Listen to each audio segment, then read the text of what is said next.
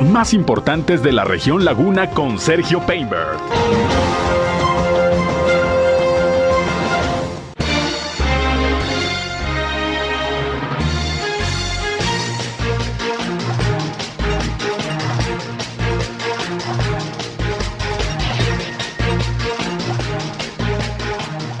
Bienvenidos, ¿qué tal? ¿Cómo están? Muy buenos días, un placer, un gusto, como siempre, saludarles aquí en nuestra primera emisión de Región Informa. Ya estamos transmitiendo a través de la señal del 103.5 de frecuencia modulada Región Radio, una estación más del grupo Región, la Radio Grande de Coahuila. Yo soy Sergio Peinbert, usted ya me conoce y como siempre les eh, invitamos a que nos acompañen, a que se queden con nosotros a lo largo de la siguiente hora. Tenemos la información más importante, lo más relevante de lo que ha acontecido, sobre todo en la comarca lagunera, en Coahuila y en Durango, a través de esta señal. Como siempre, también le invitamos a que entren en contacto con nosotros.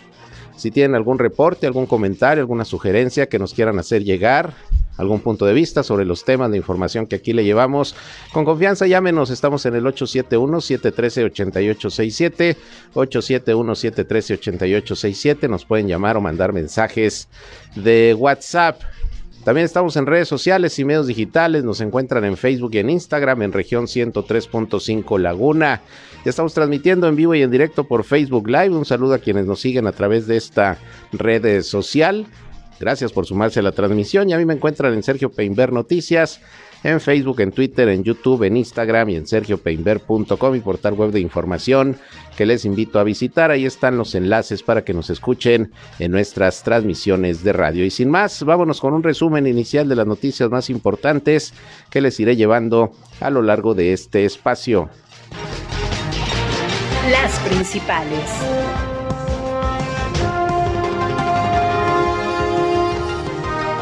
Bien, pues el día de ayer se actualizaron los datos de la situación de la meningitis aséptica ya en Durango capital. Lamentablemente una mujer eh, más eh, falleció, ya son 19 los decesos y son 68 los casos confirmados. Las autoridades pues continúan llevando a cabo las investigaciones sobre la situación que se está presentando y además están monitoreando, según dijo ayer el gobernador Esteban Villegas, a 1.400 personas que pudieran ser susceptibles de estar eh, contagiadas con esta enfermedad. En unos momentos le tengo toda la información. Y la secretaria del Trabajo, precisamente del gobierno del estado de Durango, dio a conocer que afortunadamente las empresas en donde laboran los esposos de las eh, mujeres que están en estos momentos atravesando por el problema de la meningitis, pues han dado facilidades para que no pierdan su trabajo y se les está apoyando esto con la intervención precisamente del gobierno estatal.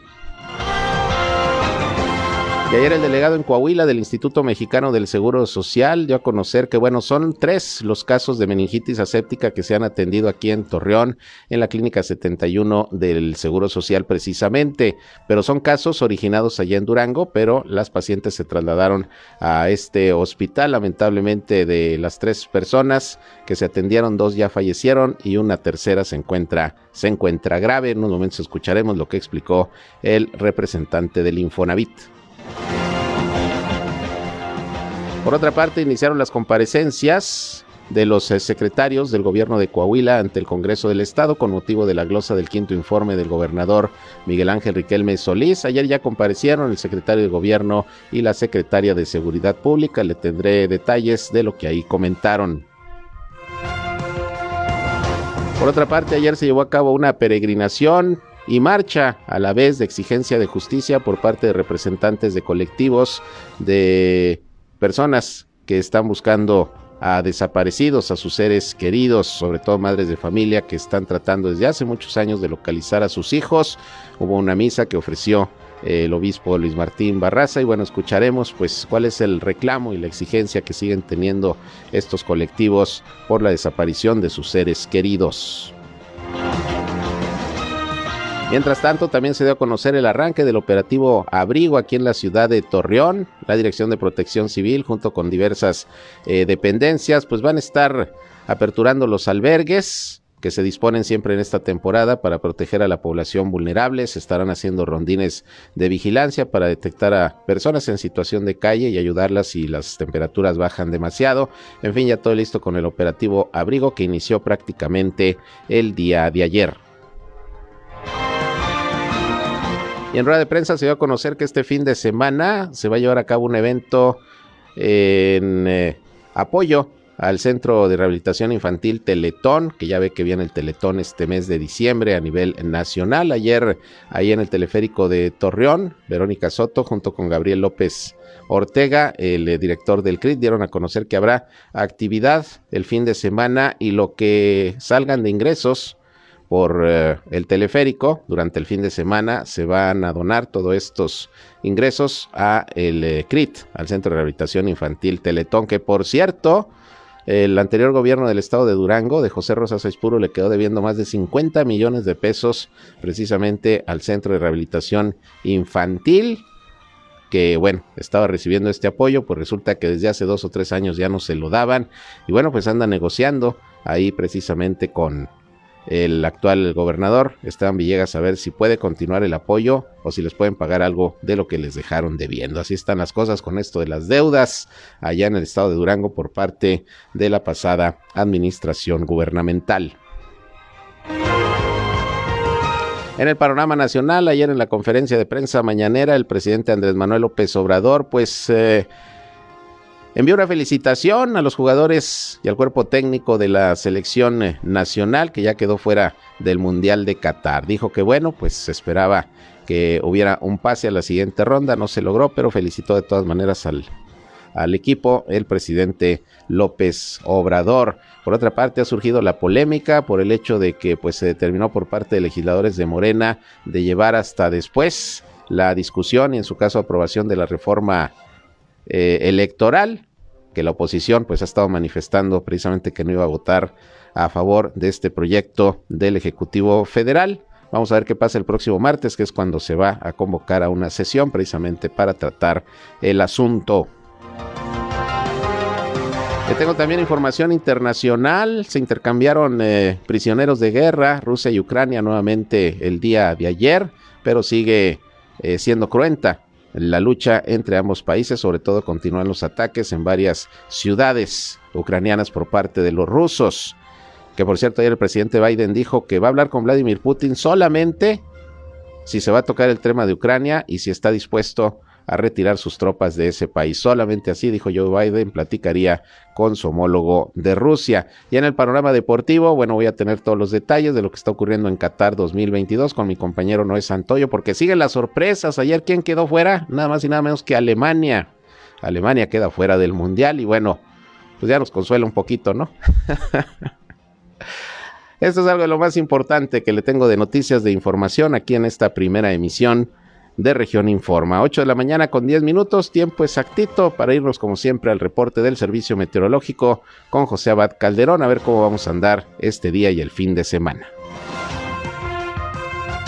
El clima. José, ¿qué tal? ¿Cómo estás? Buenos días. ¿Qué tal, Sergio? Muy bien, muy buenos días. ¿Cómo están ustedes? Pues aquí viendo las sorpresas de Qatar, ya también sacaron a Alemania, ¿cómo ves? Sí, no, es uno de los equipos fuertes. México, estamos en México estamos muy dolidos, pero bueno, me imagino cómo han de estar los alemanes que tienen ya en las últimas tres copas dos, dos veces que salen antes de, de lo previsto. Sí, hombre, tremendo, pero bueno, pues así las cosas con el fútbol. Aquí cómo andamos con el clima, José. ¿Qué nos espera Bueno, este día y el fin de semana? Sí, sí, temperaturas mucho, muy agradables, temperaturas que van a continuar entre los 8 a los 11 grados centígrados en las mínimas y las máximas de los 27 hasta los 30 grados centígrados. Ahorita no tenemos sistemas frontales que nos puedan ocasionar un descenso significativo en las temperaturas. Por lo pronto, repito, temperaturas mucho muy agradables. Hay un nuevo sistema frontal del suroeste de los Estados Unidos, el cual estaría afectando aquí a la comarca lagunera por ahí del día eh, lunes por la mañana o martes por o por la tarde mismo lunes eh, con temperaturas nuevamente un poco más frías sin embargo bueno ya estaríamos en condiciones el lunes muy temprano por la mañana este avisándoles qué tan intenso viene el sistema frontal Muy bien, por lo pronto, pues hoy y el fin de semana, agradable el clima, ¿verdad? sí así es temperaturas mucho muy agradables Muy bien, pues gracias José, como siempre, por tus reportes a lo largo de esta semana. El lunes por aquí nos volvemos a encontrar.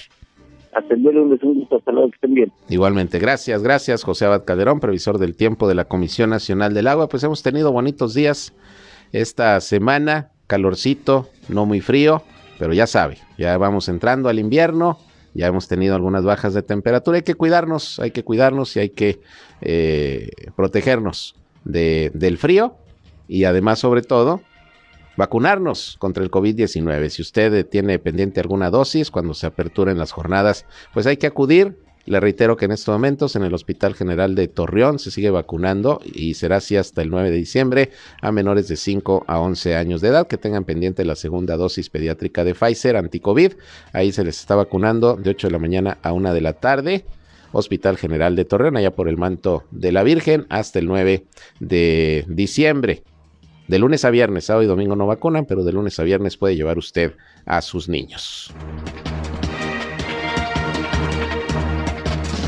Bueno, ya que estoy hablando del COVID-19 y para comenzar con el detalle de la información, vámonos con el reporte precisamente de la Secretaría de Salud de Coahuila sobre la situación de los contagios al día de ayer eh, jueves.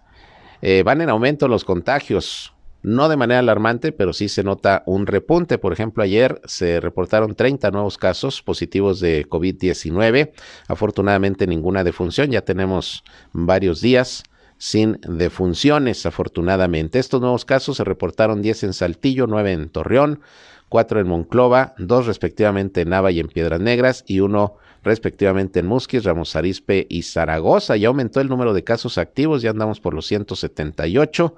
Ese es el reporte del día de ayer. Son las personas que están contagiadas en los últimos 14 días y que bueno, esperemos salgan con bien del contagio. Eh, ya con estos números está llegando el estado de Coahuila a 183.300 casos positivos de COVID-19 desde que inició la pandemia, hace ya casi pues tres años, ya vamos para casi tres años de que inició la emergencia sanitaria. Los decesos se han detenido en 8.955, subió el número de hospitalizados, son siete en toda la entidad, obviamente pues son, son pocos, pero sí eh, ha crecido un poco esta cifra. De estos pacientes, cinco son de Torreón, uno de Monclova y uno de Saltillo. Así están las cosas con el COVID-19 en el estado de Coahuila. Hay que seguirnos cuidando. Pero siguiendo con el tema de salud, pues ayer se actualizaron los casos y lamentablemente los decesos de meningitis aséptica por hongo allá en Durango capital.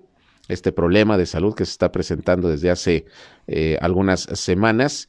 Y bueno, pues eh, el reporte de la Secretaría de Salud es que ya son 68 los casos confirmados de de meningitis aséptica por hongo y lamentablemente son 19 las muertes. Ayer se reportó otra persona, mujer, que perdió la vida. Es muy alta la tasa de mortalidad por eh, la meningitis, sobre todo por este tipo de meningitis de la cual no se tenía antecedentes, la que está generando eh, un eh, problema serio de salud, surge a raíz de un hongo. Se conocía la meningitis por bacteria, por virus, pero no por hongo, y eso es lo que mantiene incluso a la comunidad médica internacional muy atenta de lo que esté ocurriendo en Durango, porque, repito, es una enfermedad que existe la meningitis, pero no lo que en esta ocasión la originó, que es un hongo.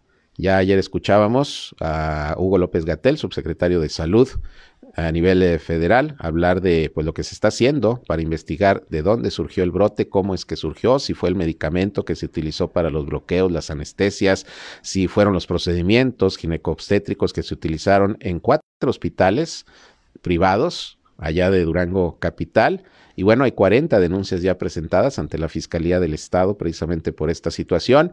Y algo pues muy importante, ayer dijo el gobernador Esteban Villegas que se están monitoreando por lo menos a 1.400 personas, mujeres, que desde el mes de mayo se atendieron en estos hospitales y que pudieron haberse también infectado eh, por el hongo de meningitis aséptica. Por eso es que han venido aumentando los casos que se confirman.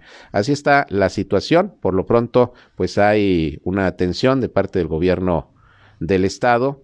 Se están atendiendo las pacientes en hospitales eh, públicos, tanto del Seguro Social como del ISTE, en el Hospital 450, principalmente allá de la capital del estado. Y bueno, pues esta es una información que ha circulado, de hecho, a nivel nacional y a nivel internacional porque, repito, es un tipo de meningitis de la cual no se tenía antecedente. Y bueno, hablando del tema, ayer precisamente Cindy Viridiana González, que es la secretaria del Trabajo del gobierno del estado de Durango, comentó que se ha intervenido con las empresas en donde laboran los esposos, las parejas de las mujeres que están en estos momentos enfermas de meningitis, pues para que sean flexibles y les permitan mantener su trabajo eh, mientras están con los cuidados de, sus esposas, de sus parejas, eh, para que pues tengan la posibilidad económica de estar enfrentando esta situación, aunque se está haciendo cargo de todo el tratamiento del gobierno del estado, pues obviamente representa gastos y se ha pedido a estas empresas que pues le faciliten a sus empleados el poder cuidar a sus esposas sin que pierdan el trabajo. Vamos a escuchar lo que dijo la secretaria del Trabajo de Durango sobre este asunto una reunión con algunos de, los esposos de estas pacientes con meningitis, los cuales hay algunos que están este, teniendo problemas en cuanto a que se les respete el lugar donde están trabajando por estar ahí al pendiente de sus esposas. Estuve reunida con la presidenta del Consejo Coordinador Empresarial, Magdalena Gausín, quien nos dijo que ellos están en toda la disposición de estarlos apoyando, que este, van a hablar con todos los empresarios para que los esposos que tengan este, esta situación de que no se puedan presentar a laborar, pues se les esté respetando su trabajo y sobre todo se les esté ayudando pues económicamente porque sabemos que al estar pasando por esta situación y eh, no tener recursos económicos pues también agrava la situación. Bien, pues ahí lo que dice la secretaria del Trabajo de Durango, se está platicando con las empresas, pues para que apoyen en este momento a sus empleados que lamentablemente tienen a sus eh, eh, parejas, a sus esposas enfermas en tratamiento por meningitis, meningitis aséptica. Y ayer aquí en, en eh, Torreón, el delegado del Instituto Mexicano del Seguro Social en Coahuila, Luis Santillán, pues dijo que son tres eh, las pacientes que se han atendido aquí en Torreón, en la Clínica 71 del Seguro Social por meningitis aséptica, todas ellas procedentes de la ciudad de Durango, que sus familiares determinaron trasladarlas aquí a Torreón para su atención. Lamentablemente de las tres pacientes, dos ya fallecieron, lamentablemente, y una se encuentra en estado crítico, en estado grave. Vamos a escuchar lo que el delegado del Seguro Social en Coahuila, Luis Santillán, Leopoldo, perdón, dije Luis, Leopoldo Santillán, eh, comentó ayer, por cierto, en el marco de un evento que tuvo ahí en Peñoles, en donde la empresa recibió ahí una certificación eh, de espacios eh, seguros por parte de esta compañía metalúrgica. Esto dijo el funcionario. Bueno, como ustedes sabrán, el brote está eh, revisado de manera sectorial, liderado por la Secretaría de Salud. En lo que corresponde al Seguro Social aquí en La Laguna, hemos recibido tres casos identificados aquí en la UMAE 71 del Seguro Social, porque tiene la infraestructura para atender este tipo de, padecimiento infeccioso que se obtuvo. Y pues al día de hoy nada más contamos con una paciente crítica, está grave ella, ha habido dos defunciones, por ahí hay un caso que, tiene un comportamiento, una definición operacional parecida a esa séptica, pero ahí el agente causal es otro, no es el que se identificó. Cuando ya se identificó cuál era la definición médica operacional donde se conoce la causa que no es infectocontagioso de persona a persona, que el hongo que se aisló en todos los estudios que se les hicieron a los casos que salieron positivos, eh, sabemos el comportamiento de este germen o de esta, este hongo y de esa manera se, está, se capacitó a toda la región, a todas las unidades médicas de todo el sector para que estuvieran muy atentos en la identificación. Obviamente el estudio del brote identifican que hubo 65 expuestos. Esos son de prioridad, que les están dando puntual seguimiento, todos les estamos dando puntual. Bien, pues ahí tiene usted, esto es lo que informó el delegado del Seguro Social aquí en el estado de Coahuila y los casos que se han atendido en esta institución en Torreón, tres casos, tres pacientes, de los cuales dos lamentablemente ya fallecieron. Vámonos a, a una pausa y regresamos, son las 8 con 21 minutos. Volvemos con más. Región Informa. Ya volvemos.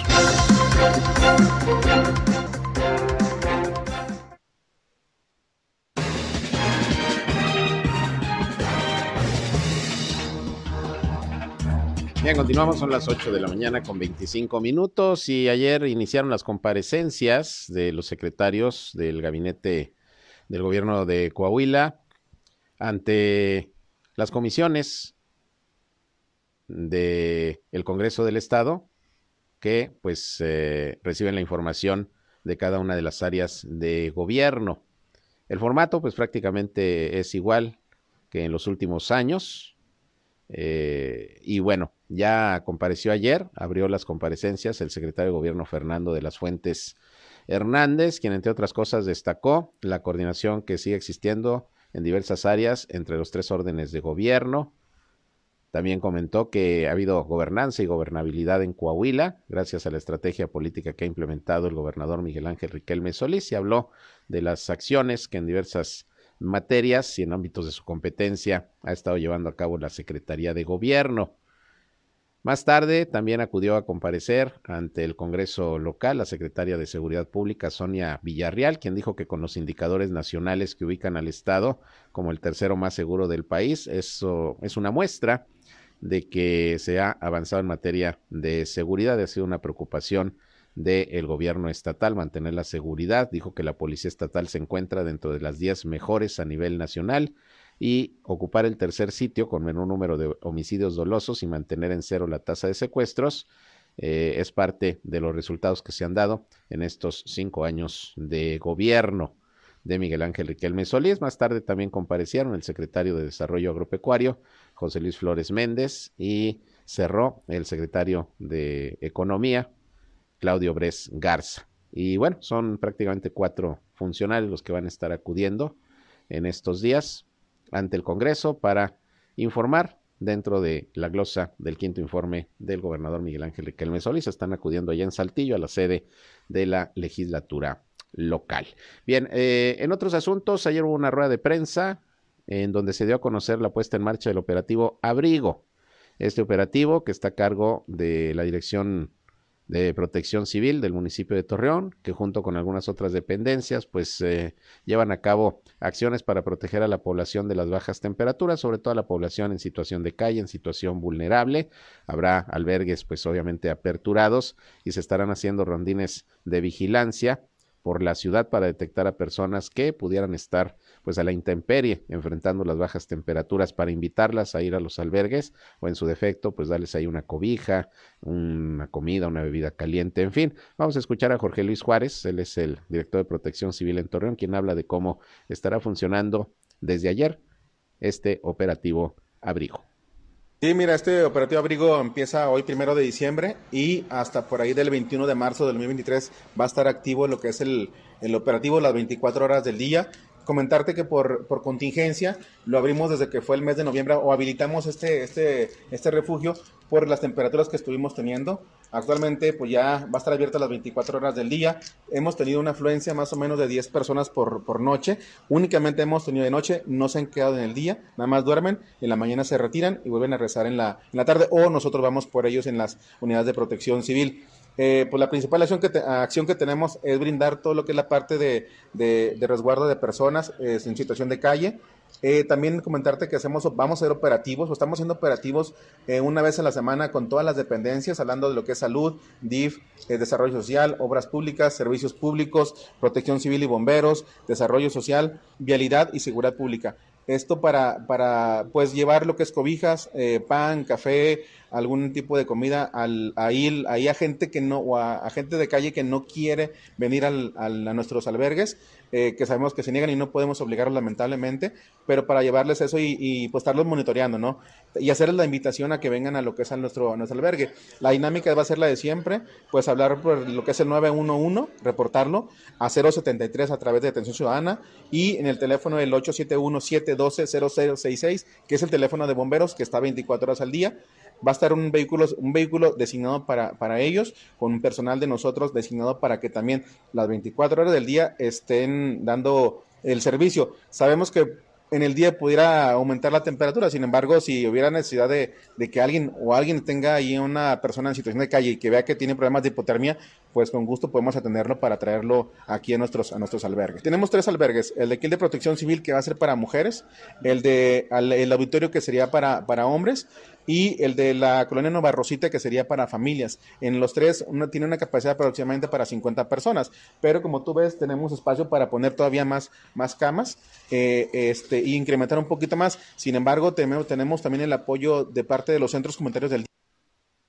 Bien, pues ahí tiene usted el operativo Abrigo que arranca aquí en la ciudad de Torreón, pues para proteger, insisto, a la población vulnerable, a la, a la, población en situación de calle que pues eh, a veces no, no tienen cómo ni dónde pasar precisamente la temporada invernal, las bajas, las bajas temperaturas. Por otra parte, el día de ayer se llevó a cabo una peregrinación que se convirtió también pues en una marcha de exigencia de justicia por parte de representantes de colectivos que se dedican a la búsqueda de personas desaparecidas. Fue una peregrinación, pues ya sabe, ya empezaron estas peregrinaciones eh, por la Virgen de Guadalupe y bueno, pues estos colectivos llevaron a cabo esta peregrinación que le digo se convirtió pues también en una marcha de exigencia de justicia y demanda a las autoridades de que se visibilice el problema de las personas desaparecidas y se tenga el apoyo debido para dar con sus seres queridos, muchas madres ahí que estuvieron ayer eh, presentes en esta movilización que terminó con una misa que ofició eh, el obispo de la diócesis de Torreón, Luis Martín Barraza. Mi compañero Víctor Barrón anduvo en la cobertura precisamente de esta peregrinación y platicó con una de las madres de familia, representantes de estos colectivos, la señora María Estela Salazar, quien habló de pues de, de, de esta movilización y también pues de la necesidad de continuar trabajando para encontrar a sus seres queridos desaparecidos de ahorita y de hace mucho tiempo. Esto dijo la señora Maristela Salazar. Pues bueno, esta marcha hoy es una marcha especial para, para nosotros los colectivos de personas desaparecidos. Pues ya desde el año pasado la diócesis de Torreón eh, se ha unido a nuestra lucha, a nuestra campaña, a nuestro clamor. Eh, por fin hoy nos han escuchado y hoy es el segundo año que nos invitan a, a participar y hacer eh, esta marcha especialmente para ellos, para nuestros familiares de personas desaparecidas. Y pues bueno, como te digo, o sea, después de más de una década, hoy somos escuchadas por la diócesis, el que en un principio a quien siempre le pedimos fue a Dios, encontrar a los nuestros y seguir buscando a los nuestros. Y como te digo, o sea, eh, este es el segundo año que, que la diócesis este, nos da voz, nos da presencia eh, ante esta tragedia que estamos viviendo y que se, sigue, que se sigue viviendo. Desgraciadamente esto no para. A nosotros a más de una década de que nuestros hijos han sido desaparecidos, las desapariciones no paran. Siguen siendo las desapariciones, o sea, los feminicidios. Es, es de verdad horroroso lo que vivimos en el país que vivimos, a pesar de que ya esta tragedia no es invisible. Sin embargo, sigue pasando. Nuestros hijos forman parte de la sociedad, formaban parte de la sociedad, no están en este, en este momento, pero sin embargo, efectivamente son parte de la sociedad. Ellos tenían un, un proyecto de vida, una vida, y alguien tuvo truncárselas. Alguien tuvo la osadía de, de, truncarles esos sueños, esa, esa parte de la sociedad. Hoy la sociedad no está completa por estos miles y miles de personas que faltan en esta sociedad. Bien, pues ahí lo que comenta esta madre de familia, que ahí dijo, está buscando desde hace años a su hijo desaparecido y que bueno, se sigue sumando al trabajo de estos colectivos que ayer hicieron esta peregrinación. Y hablando del tema, por cierto, el Centro Regional de Identificación Humana de la Comisión de Búsqueda del Estado de Coahuila informó que va a tomar muestras referenciales a las personas que tengan un familiar desaparecido de San Luis Potosí y zonas aledañas. La coordinadora regional de este centro, Yesca Garza, comentó que la Comisión Nacional de Búsqueda y Centro Nacional de Identificación Humana eh, están participando en la organización de una brigada nacional que se va a llevar a cabo de manera simultánea en diversos estados. Dijo que se estará colaborando de la mano con el Mecanismo Extraordinario de Identificación Forense y el Centro de Identificación Humano de San Luis Potosí, desde las oficinas de la Comisión de Búsqueda Local eh, en este tema, el equipo de documentación de personas desaparecidas se va a trasladar a San Luis Potosí los días 2, es decir, ya desde hoy, 2, 3 y 4 de diciembre, para atender de 9 de la mañana a 17 horas a las familias que tengan a un ser querido desaparecido, es decir, se van a tomar muestras referenciales, que no es otra cosa más que sacar sangre para contar con, con el ADN de personas que buscan a sus seres queridos. Y bueno, como se están exhumando eh, cadáveres, restos humanos de fosas comunes, por ejemplo, en Coahuila, para fines de identificación, pues se requiere de, estas muestras referenciales, así se les llama, para obtener el ADN y contar con esa información para que al extraer el ADN de los restos humanos se hagan los comparativos y ver si alguno eh, corresponde a alguno de los familiares que están buscando a alguna persona eh, desaparecida. Entonces, pues esto se va a ir haciendo a nivel nacional y por lo pronto del Centro Regional de Identificación Humana de Coahuila. Van a tomar muestras a gente de San Luis Potosí que esté buscando a, seres queridos para ver si, si, si, alguno de los que se han eh, exhumado de los cuerpos aquí en Coahuila, pues pudiera corresponder a, personas que están buscando ahí en San Luis Potosí. Bueno, pues así, triste esta situación. Es un trabajo también muy complicado, muy difícil, pero se tiene que hacer para tratar de darle tranquilidad y paz a quienes desde hace muchos años eh, buscan a sus seres queridos que por algún motivo desaparecieron. Bien, pues ahí está la información de este Centro Regional de Identificación Humana de Coahuila. Eh, por otra parte, ayer también hubo una rueda de prensa en donde se dio a conocer que este fin de semana va a haber una actividad en el teleférico de Torreón y el puerto Noas para apoyar al Centro de Rehabilitación Infantil Teletón de Gómez Palacio el CRIT de Durango, que está en Gómez Palacio. entre otras cosas, bueno, pues eh, lo que salga de la venta de boletos del teleférico el fin de semana va a destinarse al CRIT. Ayer estuvieron en esta rueda de prensa la directora del teleférico y el puerto Noas, Verónica Soto, y Gabriel López Ortega, quien es el director del CRIT allá en Gómez Palacio, quien comentó cómo va a estar esta actividad. Vamos a escuchar a Gabriel López Ortega. Eh, bueno, pues está anunciando por parte de Vero Soto, la directora del teleférico y Puerto Noas, que este sábado 3 de diciembre va a haber aquí una pues unas actividades eh, alusivas al, Teletón. Ese es el Día Internacional de las Personas con Discapacidad. Entonces aquí vamos a tener algunos, algunos eventos eh, artísticos, van a haber algunos shows para niños, algunos grupos musicales, algunas otras actividades. Vamos a tener nuestro bazar vendiendo artículos eh, pues interesantes que estoy seguro que le va a gustar mucho a la gente encontrar, sobre todo a precios súper accesibles. Eh, van a ver pantalones de mezclilla, van a, van a ver algunos productos de limpieza para el hogar, de verdad precios increíbles y estoy seguro que la gente los va a poder aprovechar mucho. Y el domingo, 4 de, de diciembre, todas las entradas al teleférico es un día familiar, es un día que se viene con, con los niños, eh, a celebrar también este, un show que va a haber aquí de, de, Santa Claus. Este, los niños y todos los familiares que acudan, sus entradas se van a donar directamente a nuestro CRI Durango para la atención de nuestros niños de aquí de, de la región de la comarca lagunera. Actualmente atendemos eh, pues prácticamente 800 niños, niñas, adolescentes.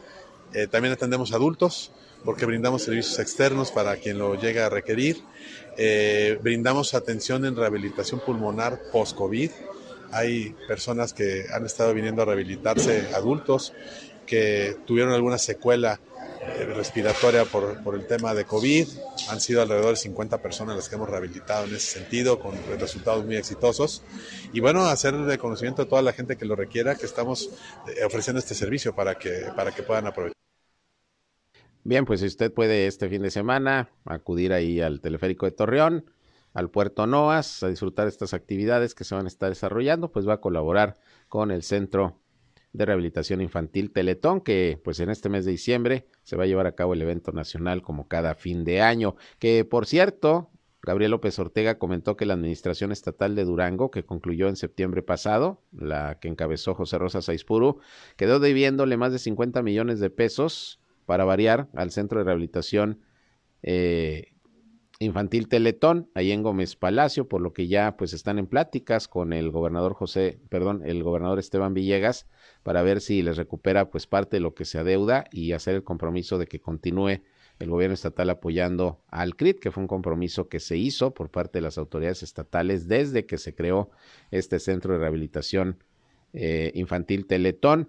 Eh, estamos hablando de que fueron cerca de tres años los que la pasada administración no le entregó los recursos que se habían comprometido al CRIT y por eso se tiene ya este adeudo de 50 millones de pesos. Fíjese usted nada más, ante las circunstancias que vive el gobierno de Durango en estos momentos, dudo que les vayan a, a recuperar todo el dinero, pero por lo menos que se haga ya el compromiso de, de, seguir apoyando al CRIT, que pues es uno de los principales ingresos que recibe el apoyo del gobierno del estado y no solamente en Durango, sino en cada entidad donde hay un CRIT, el gobierno del estado pues apoya de manera importante a estos centros.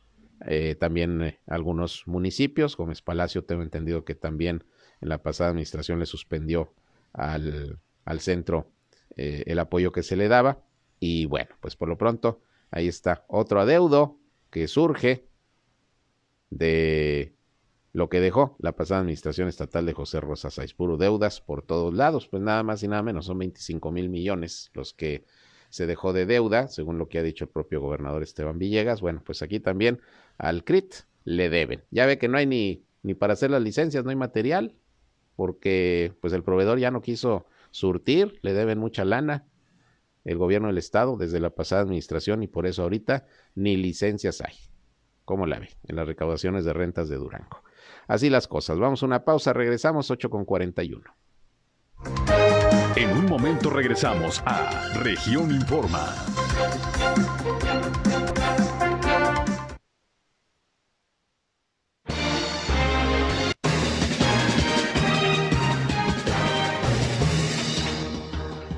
Bien, continuamos con más información y bueno, siguen las campañas que están realizando los aspirantes a ocupar la Secretaría General del Sindicato Nacional de Trabajadores de la Educación, sección 35. Hay seis planillas, hay seis aspirantes, dos por cierto ya habían ocupado en algún tiempo la Secretaría General. Y bueno, pues ayer eh, en rueda de prensa se presentó la planilla morada que encabeza el profesor Adán Vaqueiro, quien habló, bueno, de cuál es su propuesta que está haciendo los maestros y maestras de la comarca lagunera de Coahuila de Durango, porque la sección 35 abarca eh, ambas, ambas zonas. Y bueno, pues dice que espera que sea un proceso transparente y que la gente vaya a votar con libertad y que se elija a quien consideren está en las mejores condiciones para llevar a buen puerto los proyectos que se tienen para el sindicato magisterial, la sección 35. Esto dijo ayer el profesor Adán Vaqueiro. Bien, en unos momentos vamos a, a tenerlo. Las elecciones de la sección 35 del Sindicato Nacional de Trabajadores de la Educación van a ser el próximo 9, 9 de diciembre. Van a ser elecciones abiertas, se van a instalar centros de votación y están haciendo campaña los aspirantes en las escuelas. Van eh, principalmente a la hora del recreo así rapidito a platicar con los maestros, hacer su propuesta y bueno, tratar de convencerlos de que voten por ellos. Ahora sí ya lo tenemos listo, vamos a escuchar al profesor Adán Vaqueiro.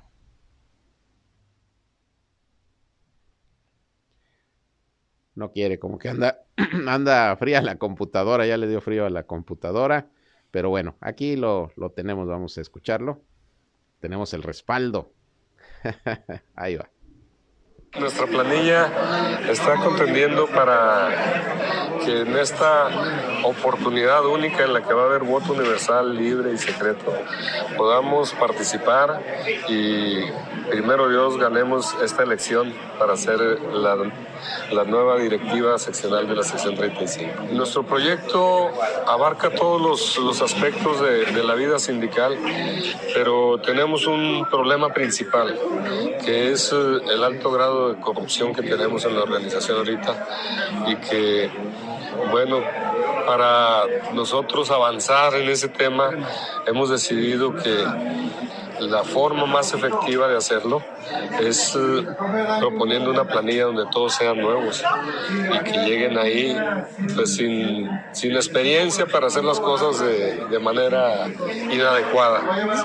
Obviamente que los que están quieren seguir estando, no quieren que las cosas cambien porque las cosas están favoreciendo a algunos cuantos nada más, entonces ellos quieren seguir gozando de eso y se resisten a que haya un cambio de. Tenemos mucho trabajo por hacer, muchas áreas que atender de nuestra organización sindical y que estamos en la mejor disposición todos para que la cara del sindicato cambie, que los trabajadores vuelvan a tener confianza en nuestra organización y que vean que van a estar representados ante la autoridad como debe de ser un sindicato.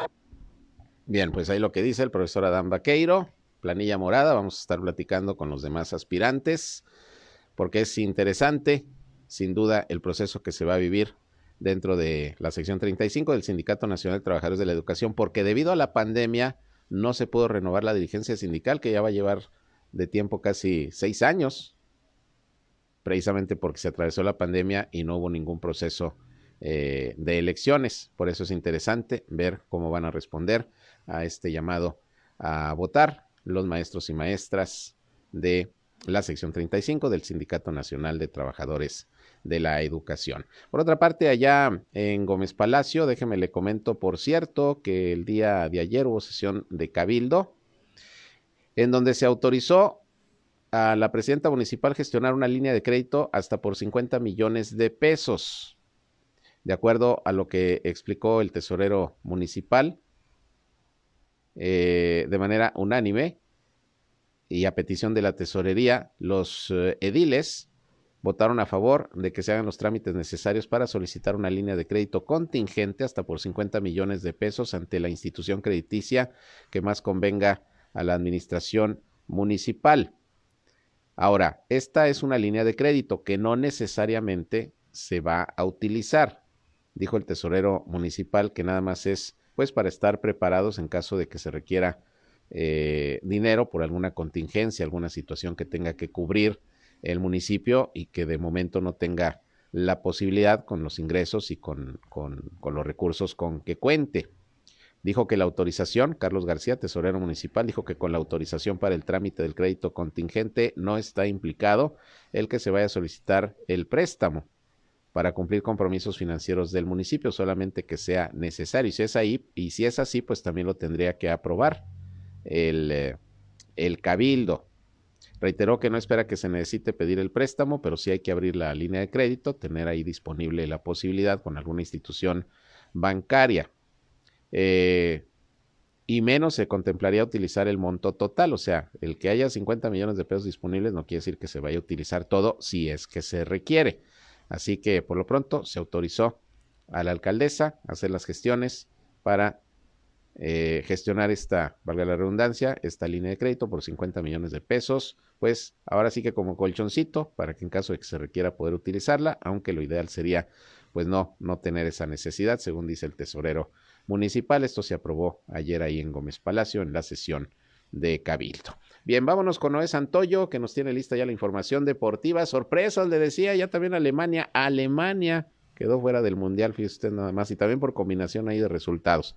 Esta y más información aquí se las tengo con Noé.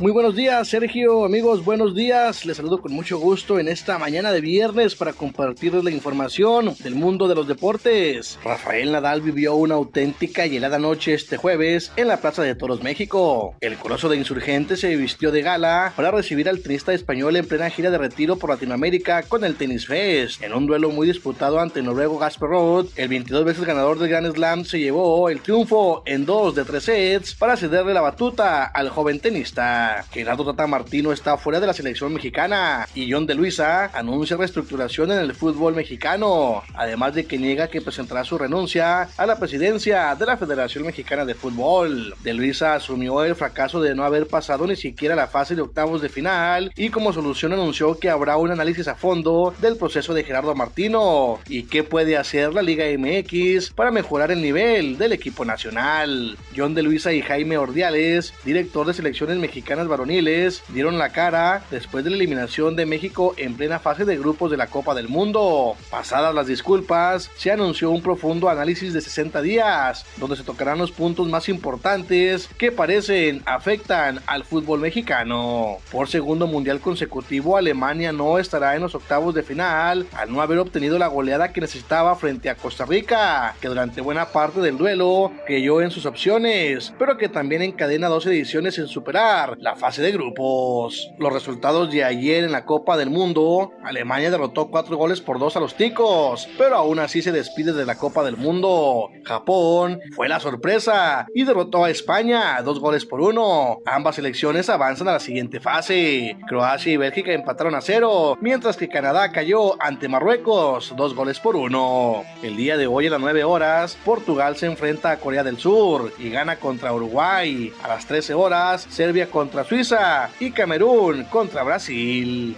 El gobernador Miguel Ángel Riquelme Solís premió y reconoció a lo más destacado del deporte en la entidad en la ceremonia de entrega del Premio Estatal del Deporte Coahuila 2022, en la que Dafne Valeria Quintero García y Luis Eduardo García Garza recibieron su presea como atleta absoluto y entrenador absoluto de manera respectiva. En este evento se entregaron reconocimientos a los medallistas de los pasados nacionales con ADE 2022 y se entregaron los premios estatales del deporte a los ganadores de las diferentes categorías el gobernador aseguró que estos premios serán un aliciente más para todos los atletas para que continúen con su carrera deportiva en ascensos graduales. Riquelme Solís anunció que para el cierre de su administración le dará un fuerte impulso al deporte, por lo que se reunirá con Alina Garza para mejorar el programa de becas y estímulos a deportistas y entrenadores. Alina Garza, directora general del Instituto Estatal del Deporte de Coahuila, mencionó que durante la participación de Coahuila en los nacionales CONADE 2022 se lograron 10 medallas de oro más respecto a la edición 2021, que pasó de 35 a 45. Esa es la información, Sergio amigos, que tengan muy buen día. Gracias a Noé Santoyo por la información deportiva. Vámonos rápidamente con algunas notas de nuestro país. Nacionales.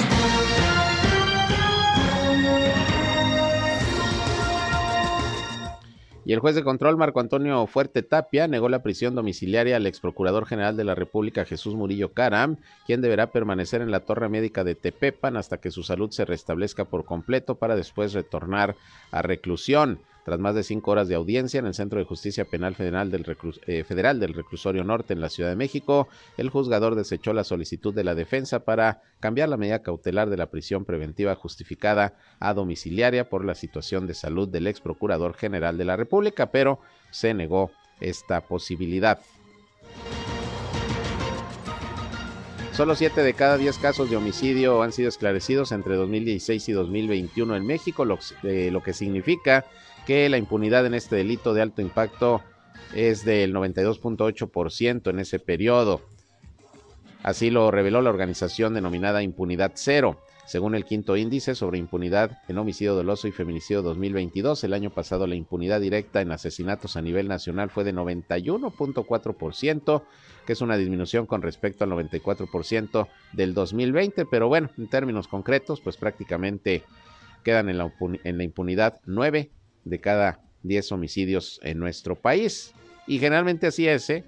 el 90% de los delitos que se cometen en nuestro país quedan impunes. Esos son datos, no de ahorita, ya desde hace bastante tiempo.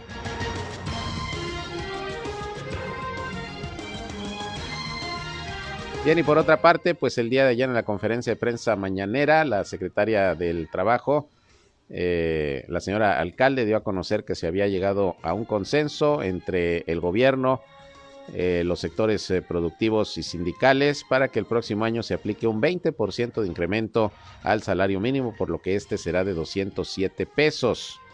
Había voces que señalaban que no se podía soportar ya un incremento salarial pues tan grande y muy por arriba de la inflación registrada, que es por ahí del 8-9%. Sin embargo, esta fue la determinación, por lo que a partir del 2023 se aplicará este aumento del 20% a los salarios mínimos.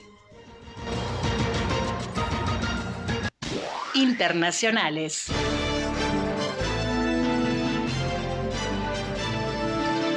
Y el presidente de los Estados Unidos, Joe Biden, afirmó que está dispuesto a hablar con su homólogo ruso, Vladimir Putin, pero solamente si el tema es acabar con la guerra en Ucrania. Biden dijo que esa conversación con Putin ocurriría hipotéticamente en consultas con Francia y el resto de sus aliados de la OTAN, pero dijo que el único tema sería el terminar con la invasión a Ucrania. Solamente así hablaría Joe Biden con el presidente ruso Vladimir Putin. La viceprimera ministra Sun Chunlan, allá en China, a cargo de supervisar la política de cero COVID, aseguró ayer que la baja patogenicidad del virus y la alta tasa de vacunación, entre otros factores, han creado condiciones para que China ajuste las medidas contra la pandemia, informó la agencia Xinhua, y es que comenzaron a surgir una serie de manifestaciones, incluso allá en China, porque comenzaron a, a tomarse medidas nuevamente muy restrictivas para evitar brote de contagios de COVID. Sin embargo, al parecer, dichas medidas se van a, flexibilidad, a flexibilizar, según lo que está comentando la viceprimera ministra, y es que pues hay mucho temor de que sobre todo en esta temporada vuelva a haber demasiados casos de COVID en China, que es en donde se originó precisamente el coronavirus. Hasta aquí la información, gracias por su atención a este espacio de noticias. Les agradezco como siempre que nos hayan acompañado. A la una de la tarde estamos nuevamente con ustedes en nuestra segunda emisión donde ya les tendré lo más importante, lo más relevante de lo acontecido a lo largo de la mañana aquí en la comarca lagunera, en Coahuila y en Durango, por el 103.5 de frecuencia modulada Región Radio, una estación más del grupo Región, la Radio Grande de Coahuila. Soy Sergio Peinbert, usted ya me conoce, se quedan como cada día con mi compañera Jackie Bambi Villarreal, que ya está lista con música, información, promociones y todo para que sigan teniendo una buena mañana.